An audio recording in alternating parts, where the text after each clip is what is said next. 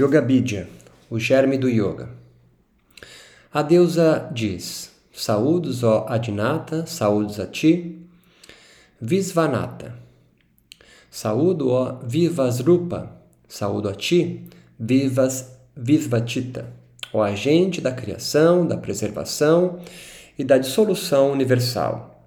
Dissipador das aflições, a ti saúdo, Deus dos deuses. Te saúdo, Ser Supremo a ti, Criador do caminho do yoga, a ti, Deus do grande yoga, saúdo a ti, que és completamente perfeito e que é a causa do mundo. Todos os seres vivos estão cobertos com a rede de Maya. Como, ó Deus, podemos obter a liberação? Diga-me, por favor, Shankara, tu has explicado diversos caminhos, grande Deus. Fale-me do caminho que outorga a liberação. Ó tu, cujas roupas e o conhecimento do yoga. E o Senhor responde: E aqui o caminho que concede os siddhis e acaba com a rede de Maya, que aniquila o nascimento, a velhice, a morte e a enfermidade, e que outorga a felicidade, à mercê do qual estamos atados se liberam. Este é o supremo caminho da realização.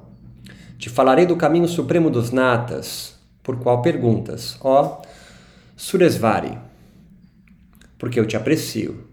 É, é muito difícil obter o lugar supremo da unidade absoluta através de muitos outros caminhos. Porém, se puder lograr por meio do caminho dos Siddhas pronunciado por Shiva, será aceita. A causa dos raciocínios, especulações e outros métodos, há de cair presa nas redes das Escrituras e, assim sendo, confundir o conhecimento ali depositado. O lugar inefável não pode ser expressado nem sequer pelos deuses. Como podem as Escrituras iluminar aquele que brilha por si mesmo? Se bem é imóvel, imaculado, pacífico, pacífico, Imune está a cargo de todos os frutos dos méritos e deméritos da causa da manifestação corpórea da alma. A deusa pergunta: A morada do Ser Supremo é eterna, como pode alcançar os seres vivos então? Ó oh, Mahadeva, por favor, explique-me àquele que transcende as categorias. E o Senhor responde: é transcender em todos os modos da existência, é a forma maculada do conhecimento. Ali brota a egoidade, igual a água trêmula. O corpo está composto por cinco butas, está atado por sete datos e dotado de três gunas, sempre está unido ao prazer e à dor, e está confundido pela conduta e pelos estados da alma encarnada. Porém, o Ser Supremo e puro, o desfrutador, se confunde com a alma encarnada, o desejo, a ira, o temor, a preocupação, a confusão, a intoxicação, a, ins a incerteza, a ruína, a velhice, a morte, a pobreza, a letargia, a sede, o ódio, a vingança, o desalento, a vigília, o sono, e o sono profundo, a apreensão e o orgulho também. A alma que se libera de todas estas doenças certamente é como Shiva. Por essa razão, te indicarei o meio para erradicar os padecimentos. Há quem diz que o solo do conhecimento basta. Porém, como se obtém, porém com ele não se obtém a perfeição. Antes, porém, sim yoga como pode o conhecimento otorgar a liberação, ó grande deusa? E tampouco o yoga desprovido de conhecimento pode produzir a paciência durante as técnicas de salvação. A deusa pergunta: a causa da ignorância origina na transmigração e a causa do conhecimento uno se libera. Com o yoga, que ações devemos realizar nós praticantes? Diga-me claramente. E o Senhor contesta: É verdade que dizes, Soresvari. e te falam acerca do autoconhecimento, objeto do conhecimento, do conhecimento e da prática. É necessário considerar de que tipo de ignorância. Conhecendo qual se logra na morada suprema e eterna da unidade que é Shiva. Como pode alguém liberar-se das doenças se está atado ao desejo, à ira, ao medo, etc.? Por todas essas doenças, como pode a alma liberar-se por meio do conhecimento? A deusa diz: quando se logra o conhecimento da verdadeira forma de si mesmo, então este é pleno e onipresente e onicompreensivo. Não existe diferença entre as doenças, o desejo, ira, etc. e a forma de si mesmo. Logo, que prescrição pode haver e que é proibido? É preciso sempre estar liberado e extenso em vagar por Sansara. E o Senhor diz: Ó oh, Hermosa, é verdade que a forma de si mesmo é plena, constitui o divisível e o indivisível a causa de sua completude. A causa do contato com o mundo e a manifestação material, o destino de querer vagar pelo mundo implica retorno ao oceano da confusão.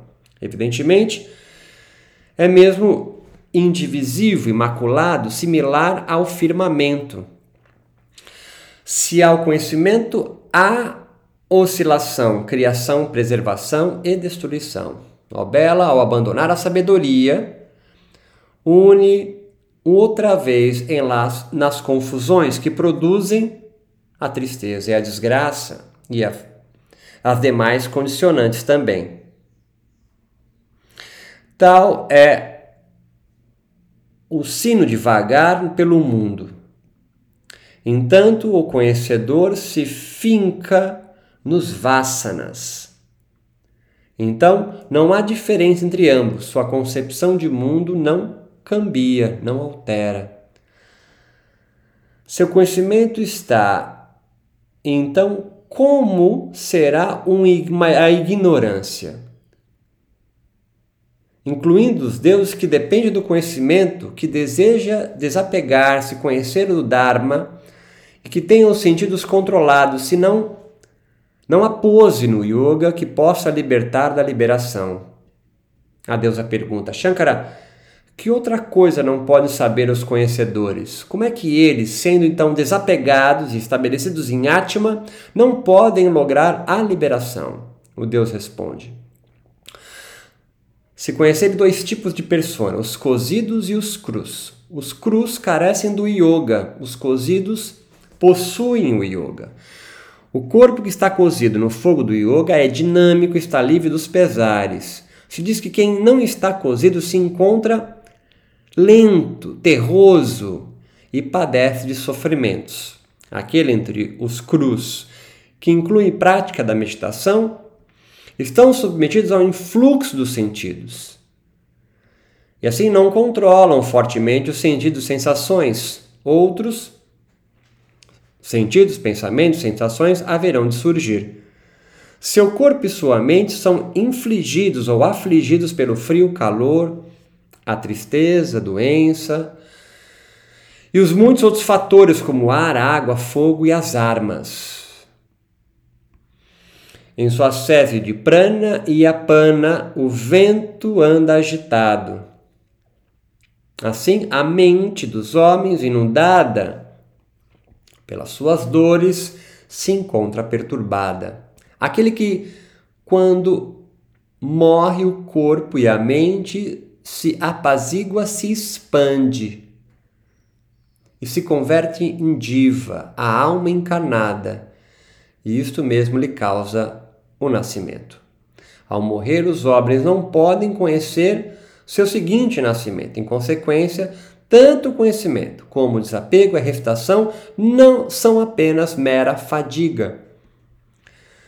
Como, como acossados por formigas, um detém a sua meditação. Como pode alguém estar contente em morrer quando picados por formigas. Aí se pões querer confundir, rodeados de especulações vãs, que não podem conhecer verdadeiramente. Pelo contrário, quando alguém elimina a egoidade, então também elimina corpos. E assim que as enfermidades haverão de padecer. Como poderá estar submetido ao influxo da água, do fogo, do ar, das escrituras?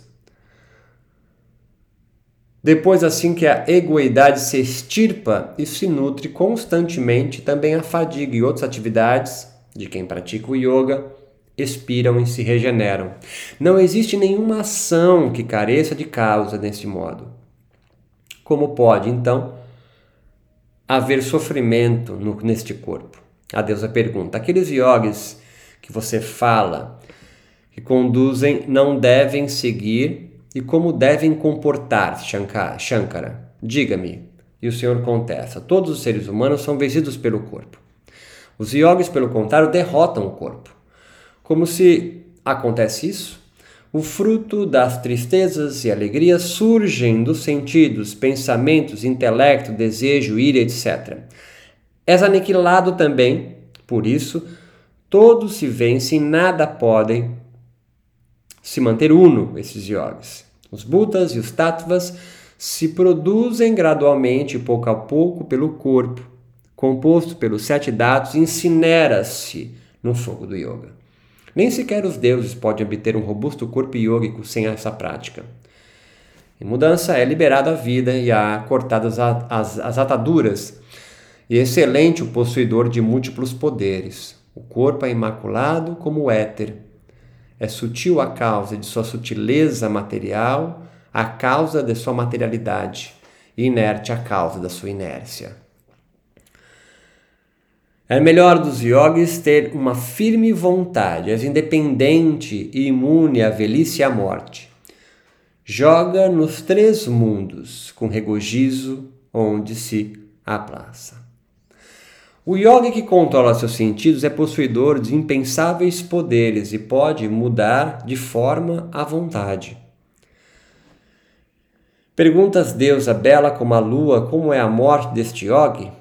Por força do yoga, os yogis não morrem mais. O yogi morre somente uma primeira vez. Assim, depois, que outra morte poderia acontecer? Quando todos experimentam a morte, é vivo.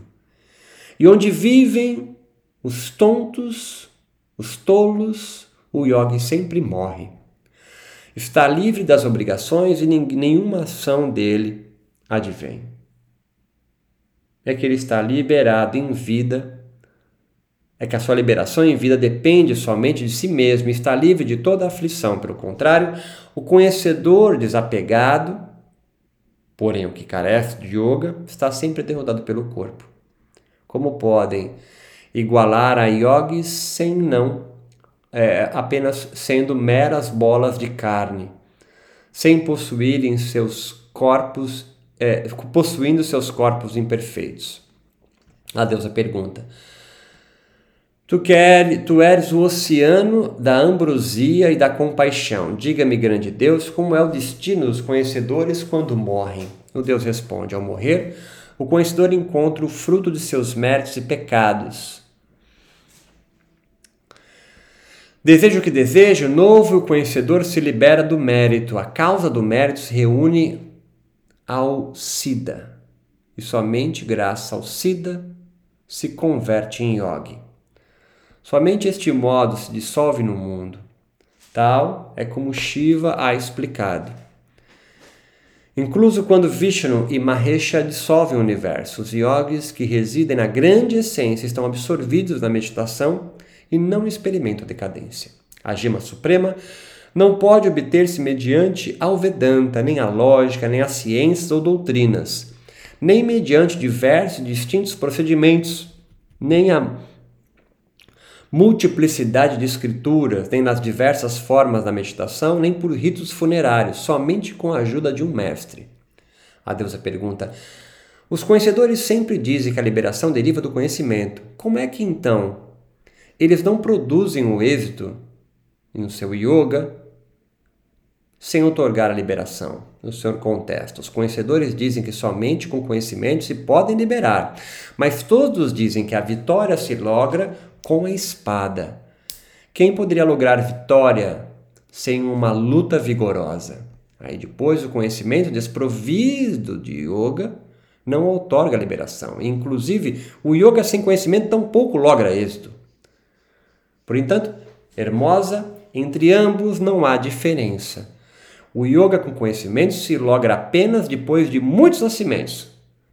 Porém, o conhecimento, mercê do yoga, se logra com um único nascimento. Portanto, não há me me melhor caminho que o yoga para ver a liberação.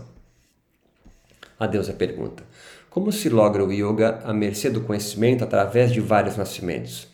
E como é que se obtém o conhecimento à mercê do yoga com um único nascimento? O Deus responde: Pensando largamente, um crê que se libera graças ao conhecimento. Como pode, em verdade, liberar-se instantaneamente com apenas pensando ou com os pensamentos?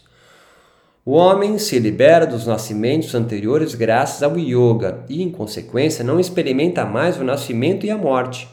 É um verdadeiro sábio, mediante da conjunção dos seus alentos.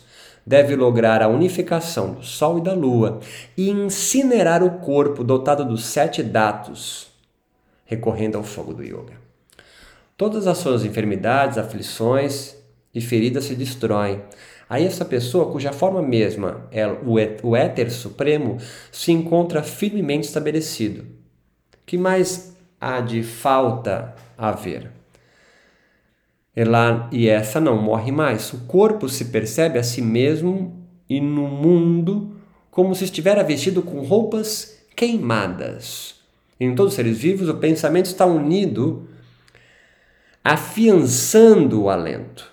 Da mesma maneira que uma corda se trança uma na outra. Assim mesmo, a respiração se entrelaça com a mente. Através de vários modos de procedimento, é não é possível lograr uma mente apaciguada. Portanto, somente o alento constitui o único meio eficaz, nenhum outro, a respiração. Ao querida, recorrendo a diferentes argumentações lógicas, as redes das escrituras e diversos argumentos, as ervas e conjuros, porém, sem recorrer ao meio, meio dos siddhas, não se pode lograr o controle eficaz da respiração. Traz conhecimento em meio com o qual se logra unir a mente e o alento. Assim se inicia o caminho do yoga. Quem, pelo contrário, tem um conhecimento parcial participa todavia das aflições Aqueles yogis confundidos e sem haver logrado dominar o alento, que desejam obter o yoga, são em estado cru e recorrendo à retenção desejam cruzar o oceano da existência. O corpo daquele praticante vivo que há logrado absorver o alento sem corromper é afligido por nenhuma afetação mental.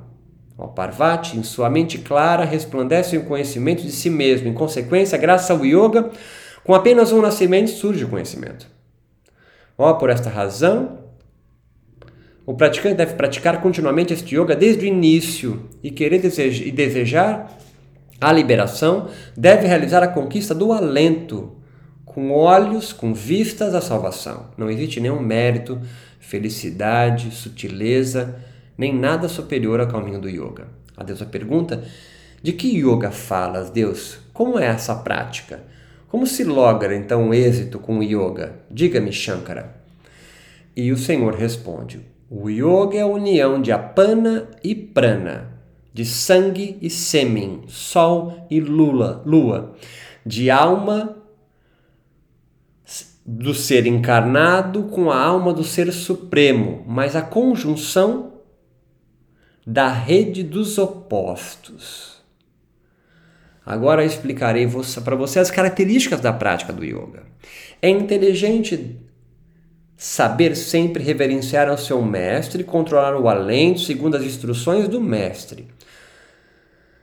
Cumprindo fortemente comprimindo fortemente o alento e cobrindo o umbigo com uma tela branca, um pano branco suave, de um quarto de longitude, há de haver mover a energia. Então, Kundalini, que está enroscada oito vezes, acende.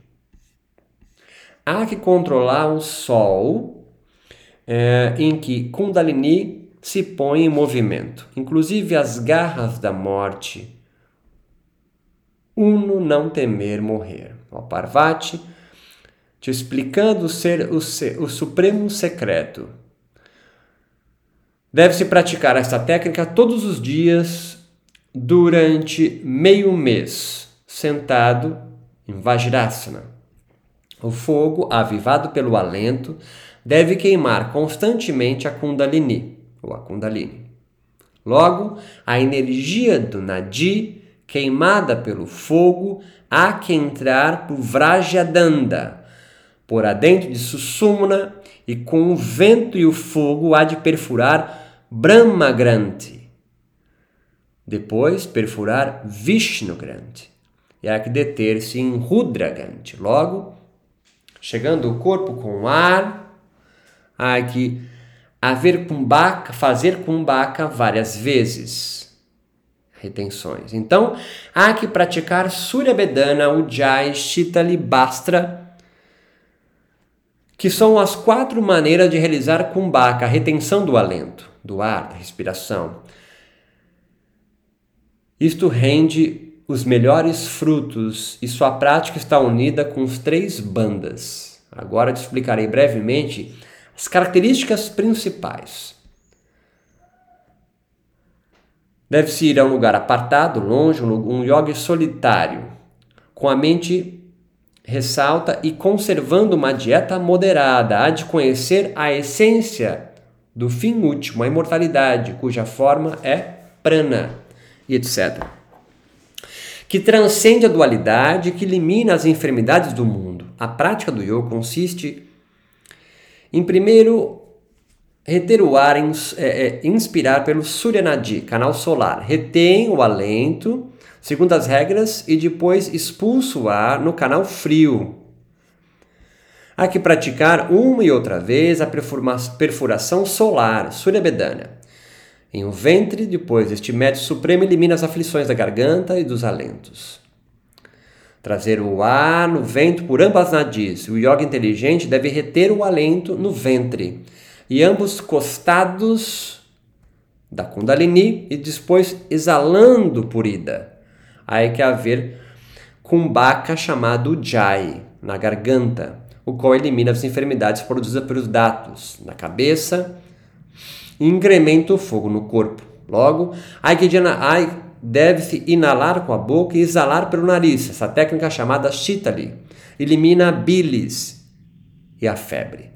Por meio do Baxtra Kumbhaka, há de conter o alento com ambas nadilhas e costados no peito e depois e depois com em herreiro, há que exalar e inalar impetuosamente o alento e recorrer o corpo junto com o pensamento.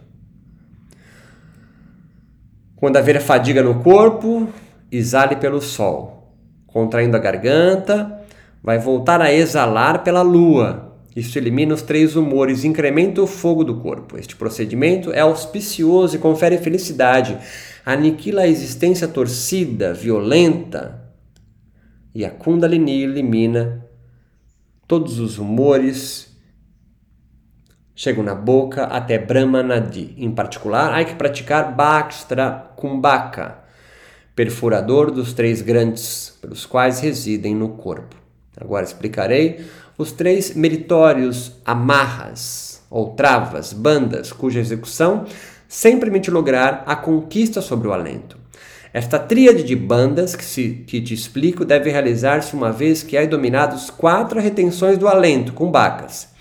E primeiro se chama Mula Bando, segundo o Diana e o terceiro Jalandhara. Agora explicarei suas características. Tracionar o ânus com o calcanhar e dobrar com força a respiração. O vento acende uma outra vez. Ao lograr a unificação de prana com a pana, de nada com bindu, recorrendo à mula banda, se obtém o êxito do yoga. Isso não há dúvida. No início da retenção, há que se finalizar a exalação em Udiana, com o qual o prana volta por Susumna. Por esta razão, os yogis chamam esta técnica de Udiana. O mestre sempre diz que Udiana é espontâneo. Inclusive, vejo dependente que o pratique com frequência que quem o pratica com frequência rejuvenesce. Com grande esforço, há que se haver pranavaya subindo e baixando o umbigo. Traz prática, essa prática deve ser feita por seis meses e se chega a vencer a morte, isso não há dúvida. Ao final da inalação, há que se realizar a da banda. Com a contração da garganta, há que se obstruir a passagem do vento e colocar firmemente no coração a força de vontade. Jalandhara faculta a imortalidade e a imutabilidade. Contraindo rapidamente a garganta e prana, o prana há de andar por meio e descer por Brahmanadi. O yogi sentado em Vajrasana traz um movimento em Kundalini e deve continuar a executar Bastrika Kumbhaka e despertá-la Kundalini. O igual aos nódulos de uma vara de bambu se perfura com uma vara de ferro quente, do mesmo modo que o vento deve perfurar o conduto ulterior. É como uma formiga que se aferra quando se começa também a de praticar constantemente Susumna. Para perfurar Rudra Granti, ela, Kundalini, alcança a morada de Shiva. Ao equiparar Sol e Lua, tem lugar a união. Há que se realizar a perfuração pelos três granthis, pelo qual transcende no fluxo dos três gunas. Com a união de Shiva e Shakti se obtém o estado supremo. Assim como o elefante bebe água só tromba, de igual modo há que se tomar sempre o vento, que é a água e a boca de Susumna caminho para a liberação, há que se recorrer à reputada Susumna, o suporte do universo. Ali se vence a morte por meio do enlace entre Sol e Lua. Há de se inalar e reter o, a, o alento, a respiração, e os praticantes não permitem que salgue o ar. Repetindo essa técnica uma outra vez, inalando um pouco de ar, cujo destino é a última porta. Pelo que sai pelas nove portas se logra o vento entre o corpo inteiro pelo caminho ulterior. Tanto a inalação como a exalação se deve ir reduzindo paulatinamente. Esta é a maneira nata, é a maneira dos Siddhas. Graças às instrução, instruções do mestre, se chega a dominar o alento como se domina a mente. Este é um yogi. Este é um feliz controlador dos sentidos. Os nécios não conhecem realmente e somente falam mentiras. A mente se aniquila se o alento se suspende. E esse se conhece como aniquilação do alento, da respiração. Sem isso não tem lugar e porque não carece de ensinamento ou discernimento do ser, do guru, por isso, da liberação. Assim como se arranca com força uma cacaualabassa madura, de igual maneira Brahmanidra, Brahmanadi extirpa os dados graças à prática constante do yoga.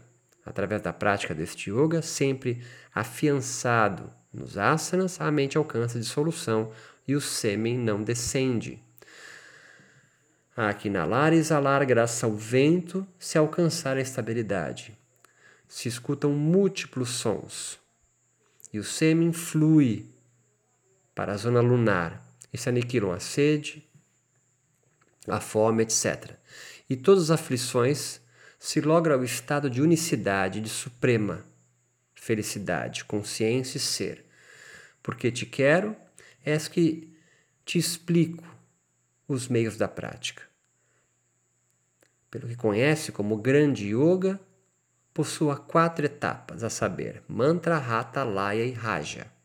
A deusa diz: Explique-me pontualmente, passo a passo, o seguinte, Mahadeva, a essência quádrupla do yoga e as bases de suas doutrinas dos Siddhas. E Shiva responde: O ar sai com a sílaba Ra e entra com a sílaba Sa. Deste modo, Ra e Sa produzem o mantra Hansa, que repetem todos os seres vivos. Graças ao mestre e suas instruções, tem lugar a repetição invertida, Sai Ram, no qual produz o mantra Soham. E este conhece como Mantra Yoga. O discernimento surge graças à união dos alentos, das respirações, o caminho ulterior. A sílaba Ra designa Sol e a sílaba Ta, a Lua, posto que se produz a união do Sol e Lua. Esta disciplina se conhece como Hatha Yoga. Através do esforço se dissipa a rigidez corporal, que sua vez tem origem de todas as aflições. Deve-se efetuar a unidade entre o conhecedor do campo e o Ser Supremo. Quando este se há logrado, então a mente alcança o estado de, de, de dissolução, laya. Quando este efetua, laya yoga, o ar alcança a estabilidade. A causa dessa dissolução se obtém a felicidade suprema, a morada excelsa do absoluto. Ao chegar a esse estado, graças ao Raja Yoga, brotam os siddhis, tal como anima, etc. Deve-se reconhecer o yoga quádruplo como a conjunção de prana e apana. Ó deusa, te relato de maneira breve este yoga. Este é o único caminho eficaz. A deusa pergunta, Mahadeva, explica-me o método do corvo e do mono. Em outro texto, há comentado que o único caminho ótimo é o procedimento combinado de ambos. O senhor contesta.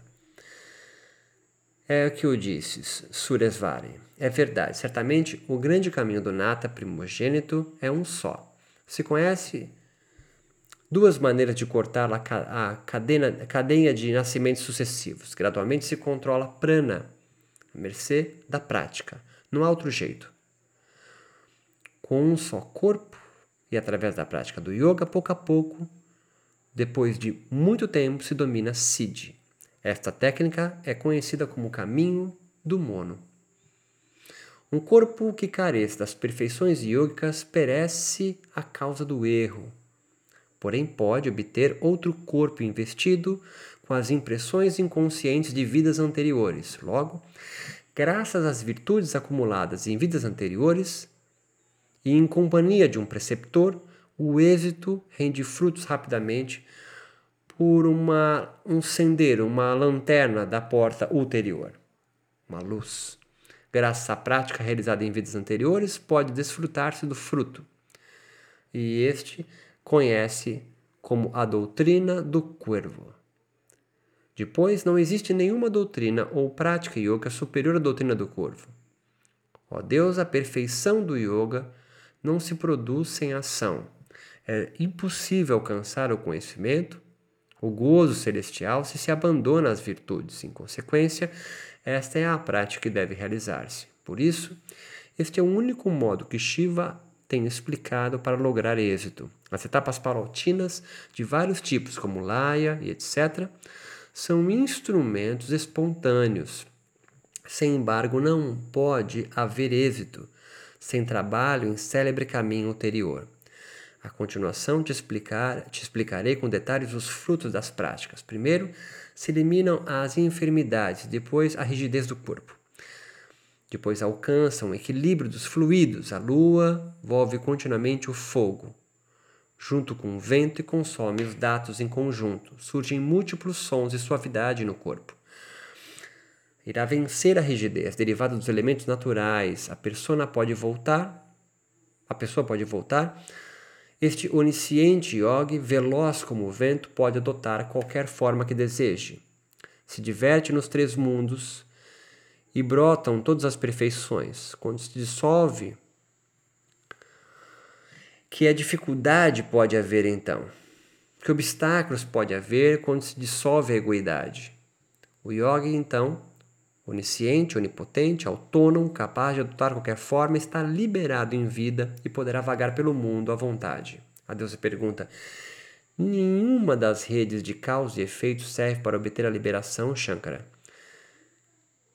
Que haverá, de, que haverá dos Siddhis em si mesmo imutável? Onata, tu, é o, o, tu és o vento, estirpa minha dúvida.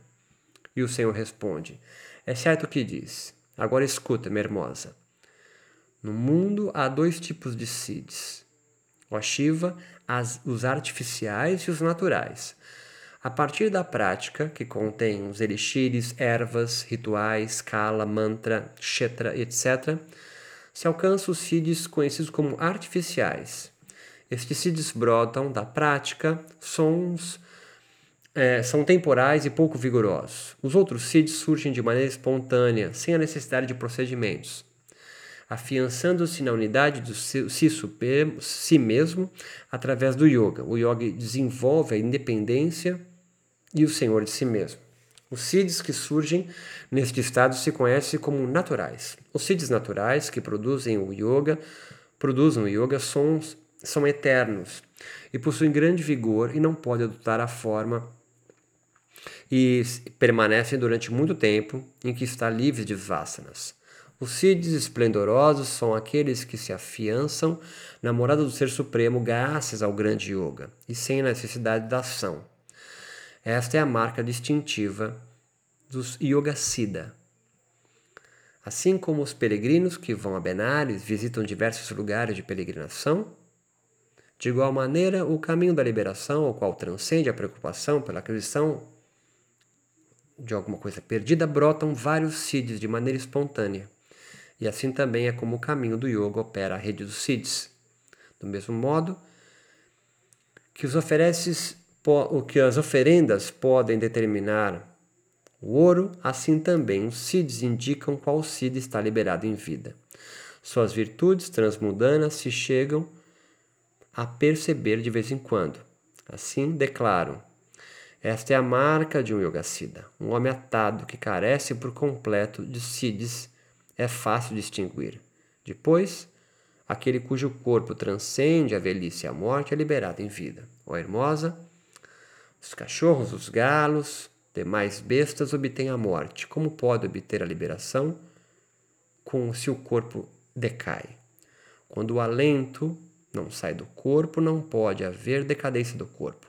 A liberação que tens lugar com a decadência corporal não é verdadeira liberação. Quando o corpo se dirige ao grande oceano de Brahma e se alcança o estado de autoridade, então se chamam liberado. Quando os corpos, os sentidos que estão fincados em um pensamento alcançam a não autoridade, então se chamam liberado. Deus é este é o conhecimento que se relatado com carinho, ó Suresvari, deve ser escondido dos maliciosos. Este grão secreto, o germe do yoga, é qual está esclarecido por mim e deve ser difundido entre os devotos de Shiva que seguem o caminho dos natas. A deusa disso, ao nata, Shankara, graças a teu favor divino, a minhas dúvidas, te saúdo, rei do yoga, saúdo a ti, onisciente. E aí conclui o Yoga Vidya, composto por Gorakshanata, também conhecido como Maheshara.